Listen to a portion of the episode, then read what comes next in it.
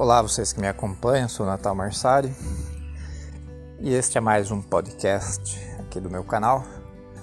Na verdade, eram áudios bem curtos, eles foram ficando um pouquinho maiores, em razão de um entendimento de que eu devo explicar um pouco mais e um pouco melhor a respeito dos assuntos que eu abordo.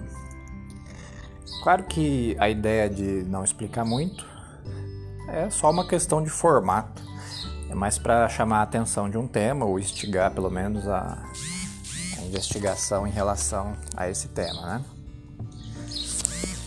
Esse especificamente eu vou falar sobre um bem maior. É, isso, esse tema vem de uma crença católica de que Deus só permite um mal se for para extrair dele um bem maior. De que algo ruim só é permitido em razão de um bem maior que pode ser extraído daquele mal. Isso é uma compreensão é, católica. Eu não sei dizer ao certo a origem, se é Santo Agostinho, se é São Tomás, é, quem seja, não, não tenho certeza. Mas queria fazer uma reflexão sobre essa ideia né, do, do bem maior. É, primeiro que, num certo sentido, parece um pouco romântico né, a proposição. Porque se a gente falar de uma, de uma família que está vivendo um luto, que perdeu um, um filho assassinado num roubo de celular em que o bandido simplesmente quis atirar e matar, é muito difícil você conseguir juntar essas duas coisas. É, não há consolação né, humana que dê conta de fazer essa família se recuperar. Uh, já presenciei, já vi situações de luto situações muito dramáticas em que as perdas só podem ser compensadas realmente por uma força maior, uma força divina.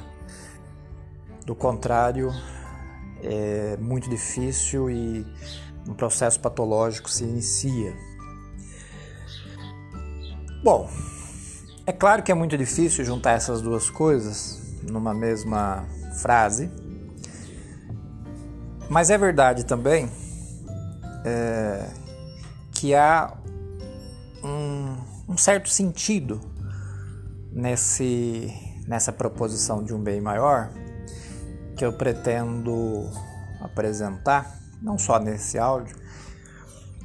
É, pode ser feio ou arrogante da minha parte dizer que eu vejo um certo sentido em algo que a igreja assume como uma verdade, porque a questão é quem sou eu para validar ou invalidar né, um dogma de fé.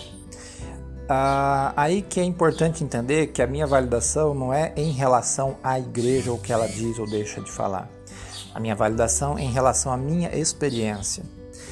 Então eu posso lidar com dogmas, teorias, princípios, filosofias, seja lá o que for, e não ter experiências dessas verdades, né, desses postulados na minha experiência pessoal. Portanto, aí sim a gente poderia dizer, bom, então é, não, não está habilitado né, a fazer uma validação porque não tem uma vivência. Nesse caso de um bem maior, eu vou fazer uma colocação no próximo áudio, que é a partir de uma experiência pessoal, uma experiência bastante íntima até, mas que, a exemplo de Santo Agostinho, em Confissões, eu acho que é um, um caminho interessante a gente partilhar também nossas misérias. Até um contraponto com as redes sociais, onde a gente só quer, de certo modo, mostrar o lado bom, o lado bonito. Né? Então, até o próximo áudio. Fique com Deus. Até mais.